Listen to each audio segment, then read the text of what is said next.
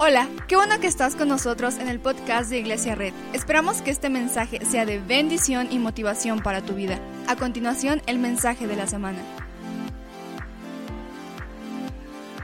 Aprendí con esto del café a apre- apreciar el origen y la base de las cosas. Me gusta ver un grano de café ahí en el molino y entender que probablemente viajó muchos kilómetros para estar ahí. Digo, en todo caso que los vendedores sean honestos, ¿no? Y digan en café de Etiopía, no, creo que lo saquen de Veracruz, ¿verdad? Espero que sea de Etiopía porque si no ya, ya me lo vendieron muy caro. Pero a veces como que ya compramos productos y no sabemos de dónde vienen, solamente los consumimos y ya. Pero el café lo chido es que sabe su origen, sabe sus raíces, porque entiendes que entre más puedes rastrearlo, mejor es.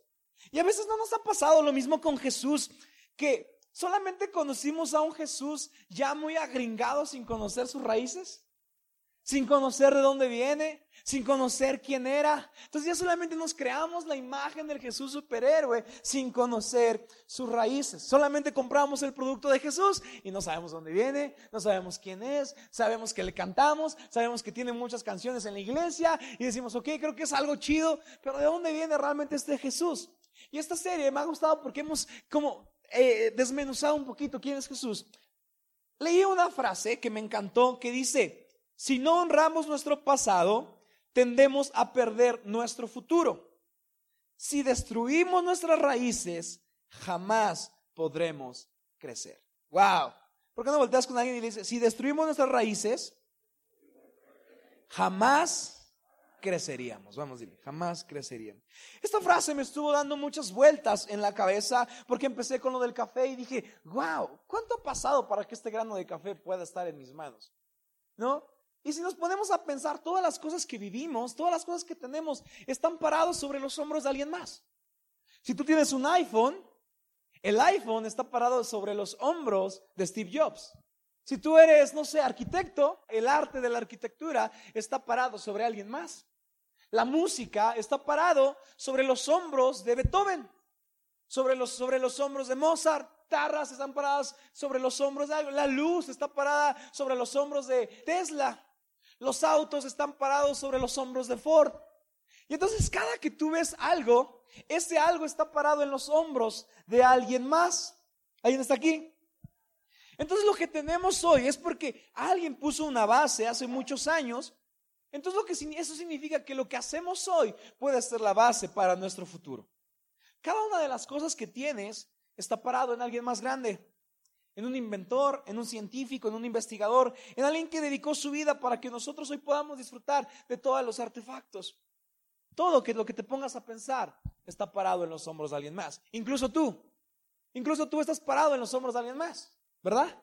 Estás parado en los hombros de tus padres, de esos señores bigotones, de los que ya no existen, donde te, te exigían muchas cosas y te decían, tú tienes que ser mejor que yo. Y creciste con esa idea de pararte en los hombros de alguien más.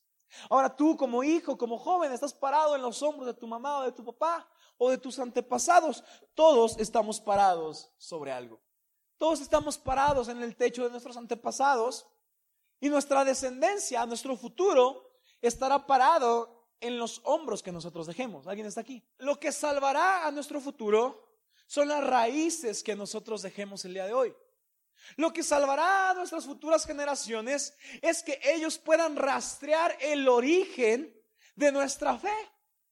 Que puedan encontrar, así como yo veo en el café, que puedan ver su vida y puedan decir, oh, tengo que volver a este lugar. Porque todos estamos parados en el techo de alguien. Y también Jesús. Lo que es curioso es que Jesús, aunque es el creador del mundo, también está parado en los hombros de alguien más. A veces entendemos a Jesús como un superhéroe, pero también Jesús estaba parado en los hombros de alguien más. Jesús no llegó y dijo, ok, ya vamos a cambiar esta tierra. Jesús llegó a pararse en los hombros de alguien más. Y que esos hombros le dieron raíces. Y esas raíces fueron su salvación en momentos complicados. Quiero que vayamos a, Lucas 2, 46, 52. Al cabo de tres días, lo encontraron en el templo, sentado entre los maestros, escuchándolos y haciéndoles preguntas. Todos los que le oían se asombraban de su inteligencia y de sus respuestas.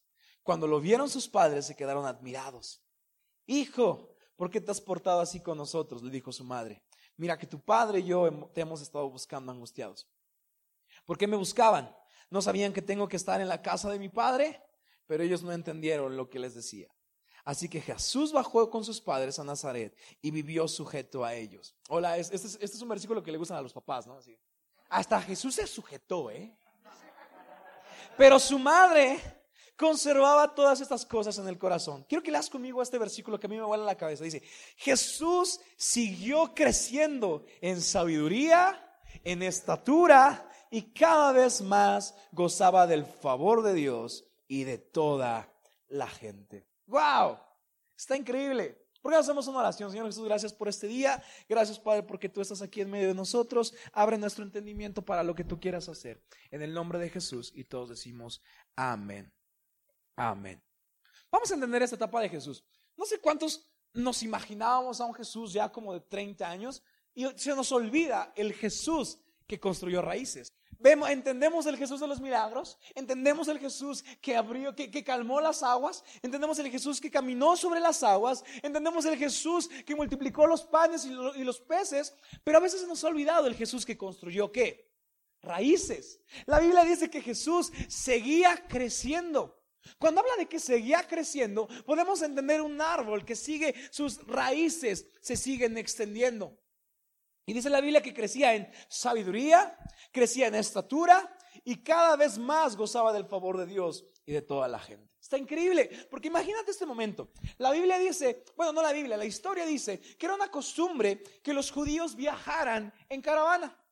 Iban a ir al lugar donde iban a celebrar la Pascua y entonces de repente dice que todos salen del pueblo y se van en caravana al lugar este donde estamos viendo la historia y de repente dice que la mamá de Jesús y el papá de Jesús pierden a Jesús.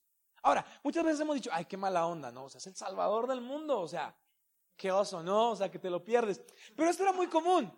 Esto era muy común porque era tanta familiaridad la que existía, que es como cuando tú vas a, una, a unas vacaciones con tus tíos a quien le tienes mucha confianza, ¿no? De repente tu mamá ni sabe dónde estás, ¿no? Y sí, y tu papá dice, y el niño dice, seguro está con sus tíos, ¿no? O sea, tú nada más te diste cuenta que llegaste a Six Flags y ni sabes cómo, ¿no? Ahí dice, llegaste a tu mamá y lo encontraste. Así le pasó a Jesús. Después de tres días, Jesús se encuentra en una plaza, porque era costumbre que los, que los maestros de ese entonces se sentaran en las plazas a enseñar. Entonces Jesús se sienta con ellos y la Biblia dice que los maestros estaban asombrados por la sabiduría de Jesús. Ahora dirás, obviamente, todo se lo pasaba a Dios, ¿no? Así como Jesús. Dios, ¿me escuchas? Y Jesús dijo, sí, claro, te escucho. Estoy aquí frente a los maestros, échame un paro, ¿no, Dios? Y Dios así como, sí, diles esto. Y, Jesús, ah, y todos, wow, ¿no?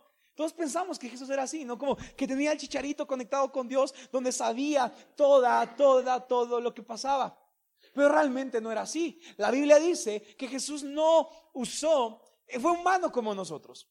Fue hombre como nosotros. No fue este superhéroe que de joven, de niño, jugaba fútbol con sus amigos y volaba el balón y le decían, a ver Jesús, tráelo de regreso. Y Jesús hacía así y lo pasaba, lo sacaba de la casa de la señora enojona. No era para nada eso.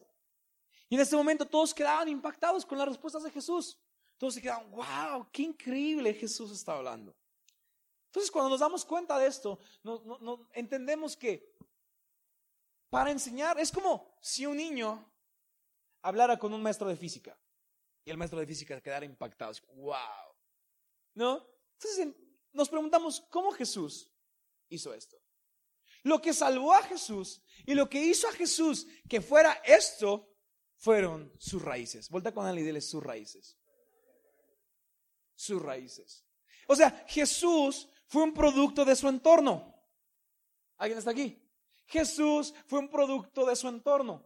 Quizá nuestra idea del Jesús superhéroe ha hecho imaginarnos que en su adolescencia era alguien que usaba los superpoderes, que, que, hacía cosas, que no hacía su tarea, ¿no? sino nada más hacía, pasaba la mano y todo se escribía su ensayo de 500 páginas. pues. Y Jesús no era así. Entendemos como a Jesús como un hombre explotando sus poderes, pero realmente la idea del Jesús joven no era una idea de un Jesús vanaglorioso, orgulloso, sino era la, la idea de un Jesús que estaba en constante crecimiento. Crecimiento en sabiduría, crecimiento en estatura, crecimiento en favor de Dios y crecimiento en la gracia.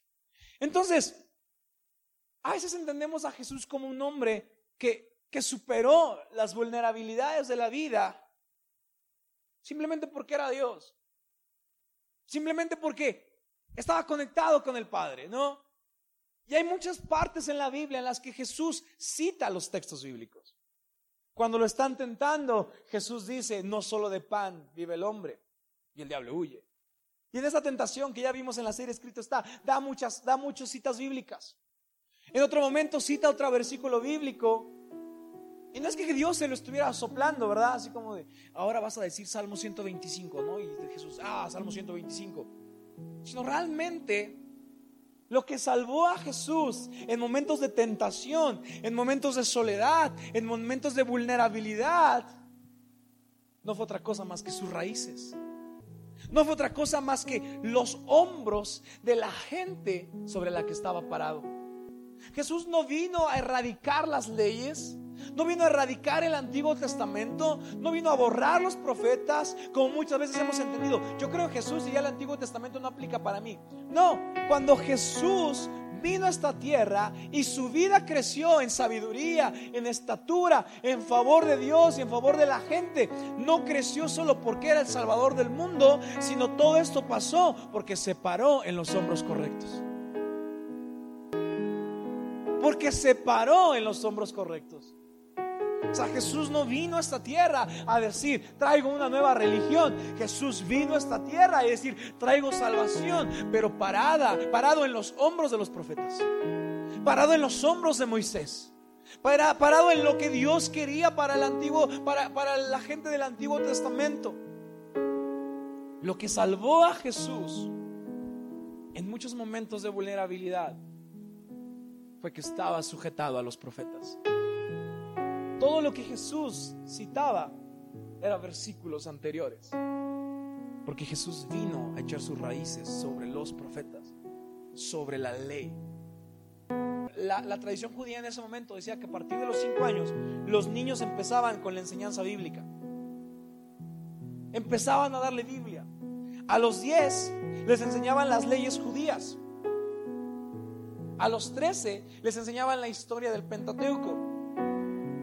Y a los 15 empezaban los estudios para ser maestros. O sea, Jesús no vino y, lo metieron a la escuela y cuando la maestra preguntaba, ¿quién es Dios? Y Jesús, mi, jefe. Y sus compañeros, no se vale, maestra, pues es su papá, ¿no? Cuando la maestra preguntaba, ¿qué hizo Moisés? Y Jesús, ah, es mi cuate. Desde que viniera lo vi, me saludó, me contó todo. Jesús no era así. Jesús no vino a creerse más. Jesús no vino a ser un superhéroe, Jesús no vino a ser un superhombre, Jesús vino a pararse y echar sus raíces sobre la ley y los profetas. Entonces cuando empezó su enseñanza judía, bíblica, dijo, wow. Cuando empezó la enseñanza de las leyes, Jesús sabía las leyes judías. Todo lo que vemos en la Biblia, esas leyes bien raras que vemos en el Antiguo Testamento, Jesús las sabía. No vino a decir, no, no, no, no, quiten eso, eso no sirve. Vino a poner su ministerio sobre las leyes judías. Vino a aprenderse la historia. Jesús sabía quién era Moisés. No porque era su cuate en el cielo, me imagino, sino porque lo había estudiado. Y me encanta porque este versículo dice, ¿no sabían que estaba en la casa de mi padre?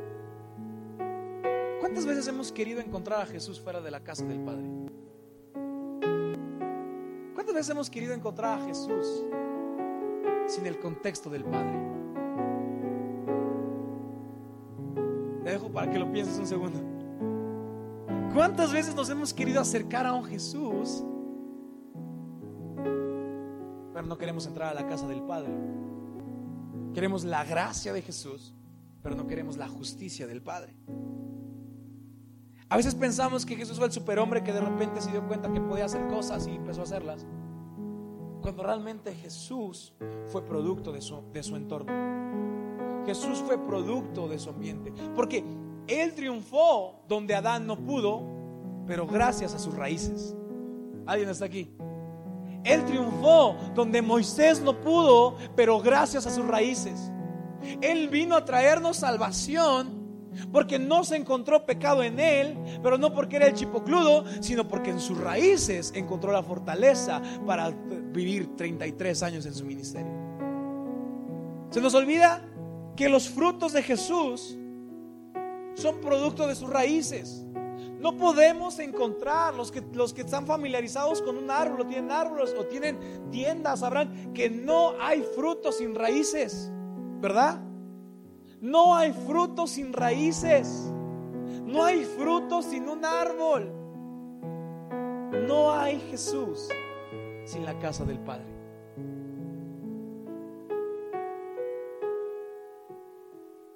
Su ministerio y los frutos que dan su ministerio son producto de su enseñanza. Y su éxito es producto de su ambiente. ¿Sabes? Para soportar algo en la vida necesitas buenas raíces. Porque lo que salva un árbol de la tormenta no son las naranjas, ¿verdad? Las naranjas salen volando, ¿no? La gente que el árbol se sujetara de las naranjas, ¿no? Naranjitas, agárrense fuerte, ¿no? Cuando viene una tormenta, el árbol dice raíces, ¿están listas? Las raíces agarran fuerte a la tierra. La tormenta nos va a hacer lo que el viento a Juárez. No podemos encontrar al Jesús si no entramos a la casa del Padre. Jesús se paró sobre los profetas, sobre la ley. Esa es la casa del Padre. No podemos encontrar al Hijo si no conocemos al Padre. Y no podemos acercarnos al Padre sin el Hijo. A veces solamente queremos al Jesús motivacional, ¿no? Así como, todo va a estar bien, amigo. Y es como Jesús, hey, quieres que tu vida tenga buenas raíces, párate sobre buenos cimientos. Párate sobre buenas cosas. Quieres que tu hijo tenga buenos comportamientos en la vida, páralo sobre raíces. Quizá a lo mejor dices, es que mis padres no lo hicieron, pero hazlo con tus hijos. Hazlo tú en tu vida el día de hoy. Párate sobre buenas raíces para que cuando tus hijos vengan una tormenta no salgan como naranjitas volando, sino vean las raíces de su madre, vean las raíces de su padre y digan sobre eso estoy parado. Sobre eso estoy parado.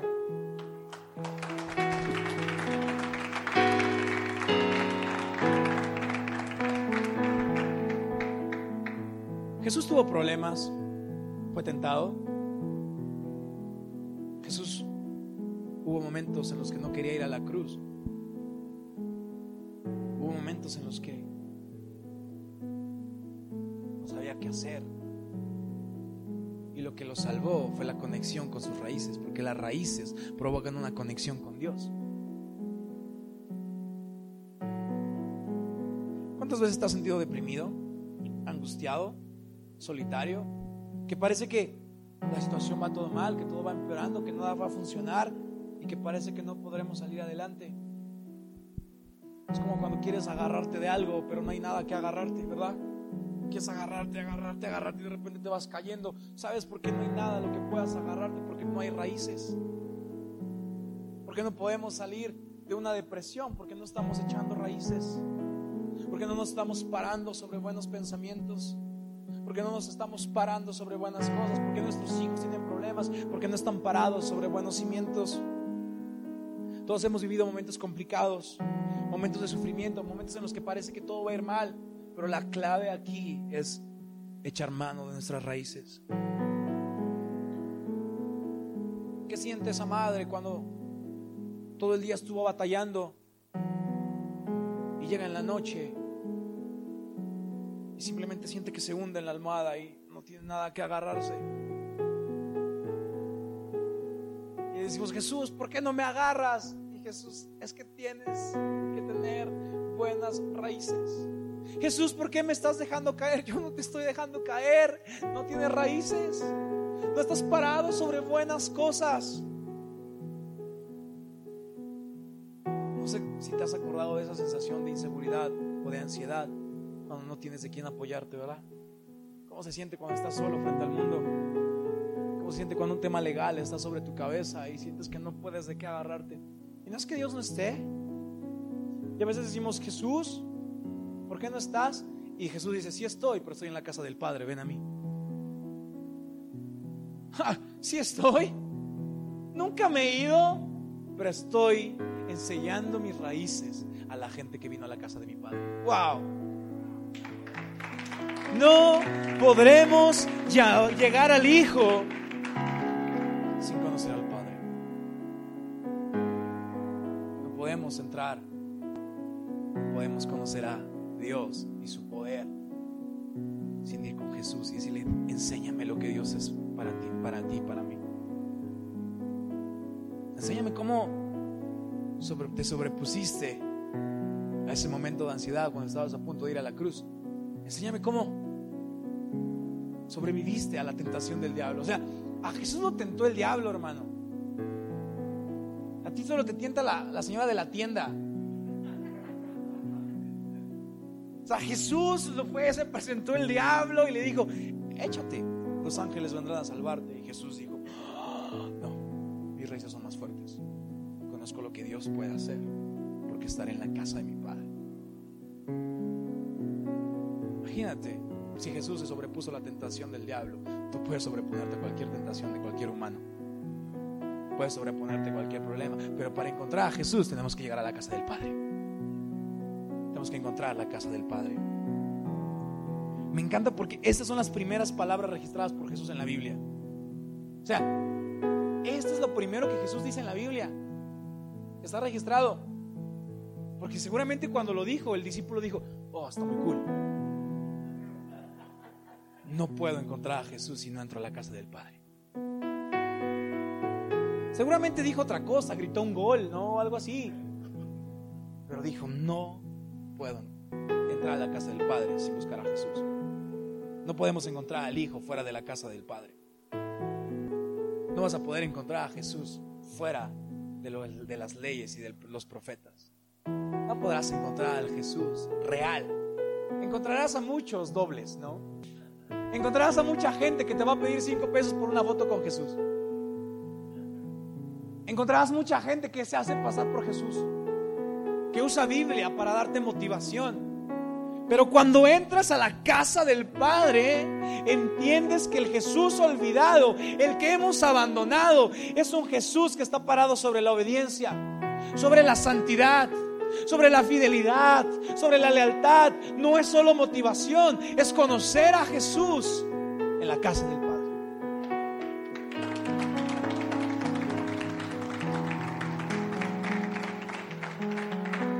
Los frutos salen de nuestra boca porque salen del corazón. Nadie puede dar de algo que no está lleno. No podrás amar si no, tienes amor aquí. ¿Sabes? Cuando Jesús decía versículos bíblicos que le ayudaban a sobreponerse, no era porque se lo soplara Dios, era porque estaban aquí. Era porque estaban aquí. Decimos, Dios, mándame un versículo. ¿Cuántos han dicho eso? Jesús, mándame un versículo que me ayude a este problema. Y Jesús así como de, la raíz la tienes en un librote. En internet encuéntrame a través de la casa del Padre. Jesús no va a decir un versículo para ti, como el, como el este que echa la sal, ¿no? Versículos, versículos para todos, dice Jesús. No, Jesús se sobrepuso los problemas en su vida porque la palabra de Dios estaba aquí, porque las leyes estaban aquí, porque los profetas estaban aquí. El que más me impacta de los momentos complicados se encuentra en Mateo 26, 30. Vamos a ver qué dice acá. Regresale un poquito, unos desde el 26. Desde el 26, Dice 26. Dice, mientras comían, Jesús tomó pan y lo bendijo. Luego lo partió y se lo dio a sus, discípulos, diciéndoles, tomen y coman, esto es mi cuerpo.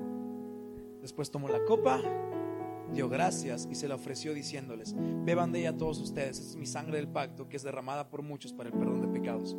Les digo que no beberé de este fruto de la vida desde ahora en adelante, hasta el día en que beba con ustedes el vino nuevo en el reino de mi Padre. ¿Te das cuenta cómo siempre está la conexión Jesús el Padre? O sea, nunca se, se rompe. Y dice, después de cantar los salmos, salieron al monte de los olivos. Quiero que leas esto, el 30. Dice, después de cantar, ¿qué? Los salmos. Déjame explicarte esto. Esto es algo que está increíble porque esta es la última cena con sus discípulos. Jesús está a punto de ser crucificado. Jesús está a punto, ya está sintiendo el peso de la humanidad cayendo sobre él. toman la Pascua, aparte el pan y cantan los salmos. La tradición dice que en la Pascua, esa celebración, se cantaban los salmos que había escrito David. No sabemos con exactitud qué salmo cantaron, pero la tradición dice que es probable que se cantaran del Salmo 113 al Salmo 118.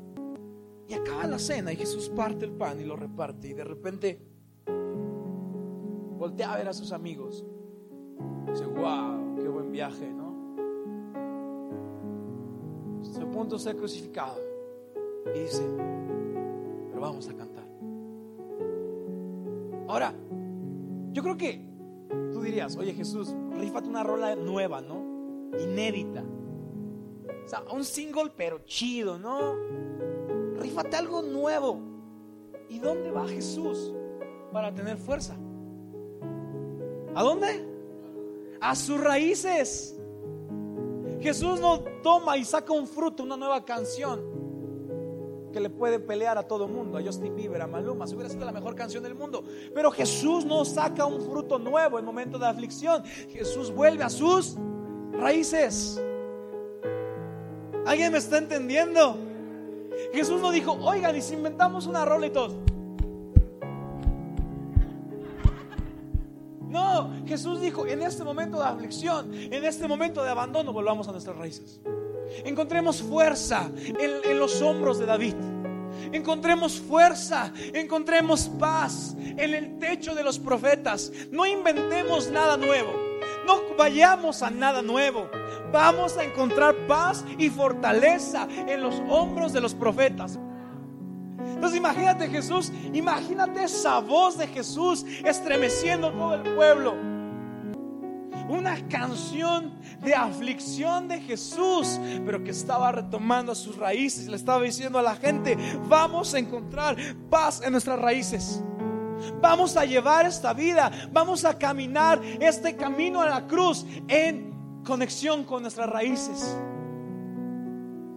Imagínate que a las 10 de la noche estás cenando con tus amigos en los tacos, a un lado de la casa de Jesús, donde estaba teniendo la Santa Cena. Y de repente escuchabas una canción de aflicción.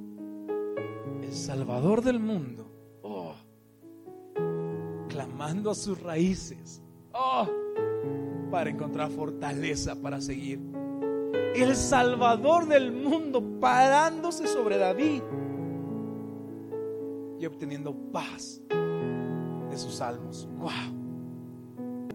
Todo el peso de la humanidad caer sobre él. Y en ese momento cantó.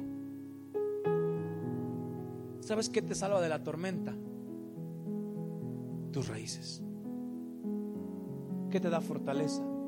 Tus raíces, no tus frutos.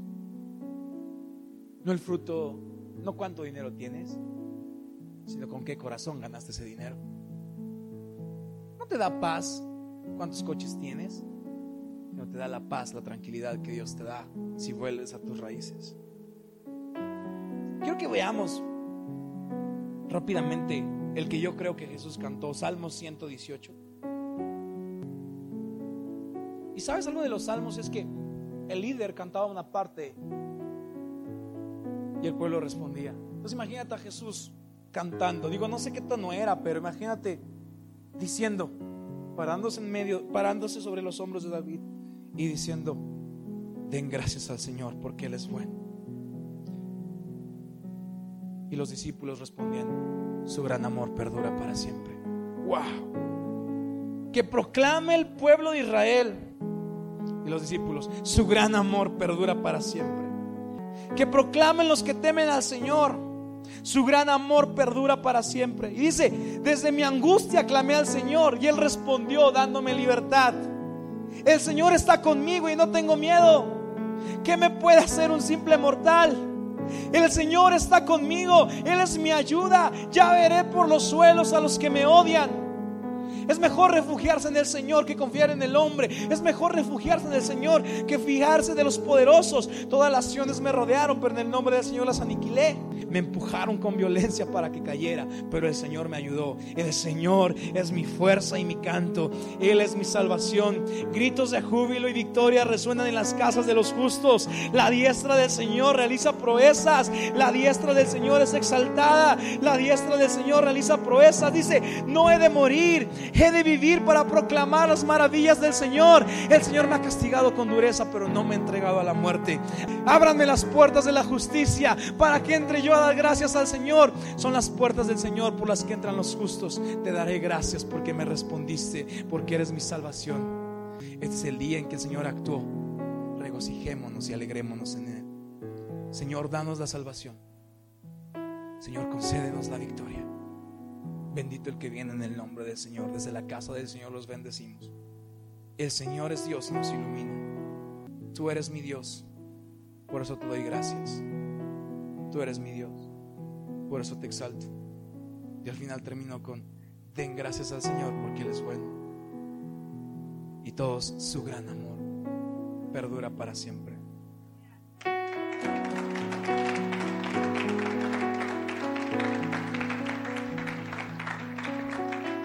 Sabes, cuando tengas miedo no tienes que inventar una nueva canción así, no tengo miedo, no tengo miedo. Tienes que volver a tus raíces y decir, el Señor es mi luz y mi salvación, ¿de quién temeré? Cuando tu vida esté pasando por cosas complicadas, no digas, ay, mañana tendré de comer, mañana tendré de comer. Di, el Señor es mi protector. El Señor es mi prosperidad. El Señor es mi bendición. Lo que te salva de la tormenta no es tu fruto, es tu raíz. El Jesús olvidado, sino el Jesús que se paró sobre los hombros de los profetas, sobre los hombros de Moisés, sobre los hombros de Isaías, sobre los hombros de David, para tomar fuerza cuando no la tenía. En momentos de tristeza, en momentos de aflicción, vuelve a tus raíces, vuelve a casa, hijo. Ven a casa.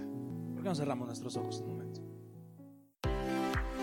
Muchas gracias por acompañarnos. Subimos contenido semanalmente, así que suscríbete y síguenos en redes sociales. Te dejamos los links en la descripción. Nos encanta pasar tiempo contigo, así que si estás en Tlaxcala no olvides visitarnos este domingo.